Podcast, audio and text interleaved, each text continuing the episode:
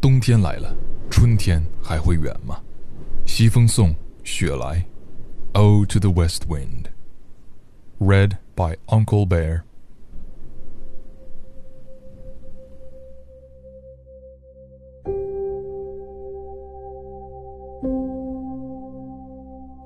One.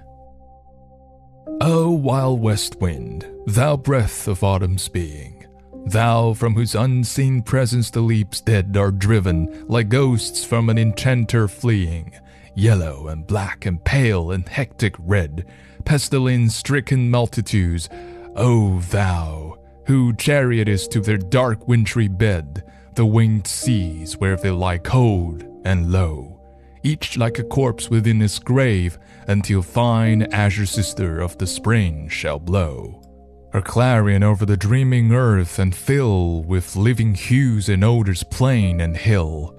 Wild spirit, which are moving everywhere, destroyer and preserver, hear, oh, hear.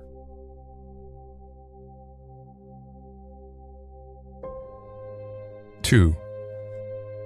Thou on whose stream, mid the steep sky's commotion, loose clouds by earth's decaying leaves are shed, shook from the tangled boughs of heaven and ocean, angels of rain and lightning, that are spread on the blue surface of thine airy surge, like the bright hair uplifted from the head of some fierce Maenad, even from the dim verge of the horizon to the zenith's height, the locks of the approaching storm. Thou dirge of the dying year, to which this closing night will be the dome of a vast sepulchre, vaulted with all thy congregating might of vapors, from whose solid atmosphere black rain and fire and hail will burst. Oh, hear. 3. Thou who didst waken from his summer dreams the blue Mediterranean where he lay, lulled by the coil of his crystalline streams, beside a pumice isle in Baiae's Bay, and saw in sleep old palaces and towers quivering within the waves' intenser day, all overgrown with azure moss and flowers, so sweet the sense feigns picturing them.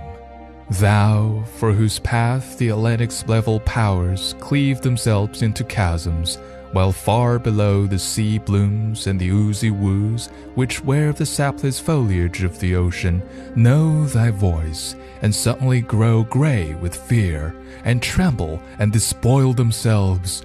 Oh, hear!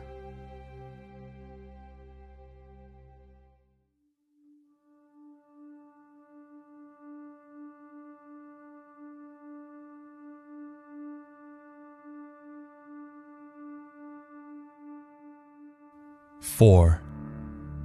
If I were a dead leaf thou mightest bear, if I were a swift cloud to fly with thee, a wave to pant beneath thy power and share the impulse of thy strength, only less free than thou, oh, uncontrollable.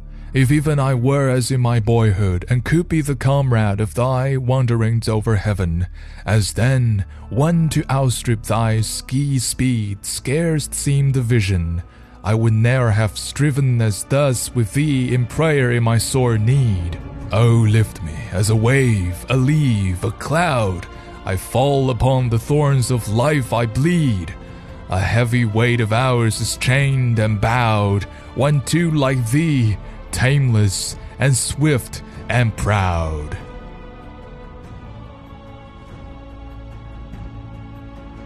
Five. Make me thy lyre, even as the forest is. What if my leaps are falling like his own? The tumult of thy mighty harmonies will take from both a deep autumnal tone, sweet though in sadness. Be thou, spirit fears, my spirit, be thou me, impetuous one. Drive my dead thoughts over the universe by withered leaves to quicken a new birth, and by the incantation of this verse scatter as from an unextinguished hearth ashes and sparks my words among mankind. Be through my lips to unawakened earth the trumpet of a prophecy, O wind. If winter comes, can spring be far behind?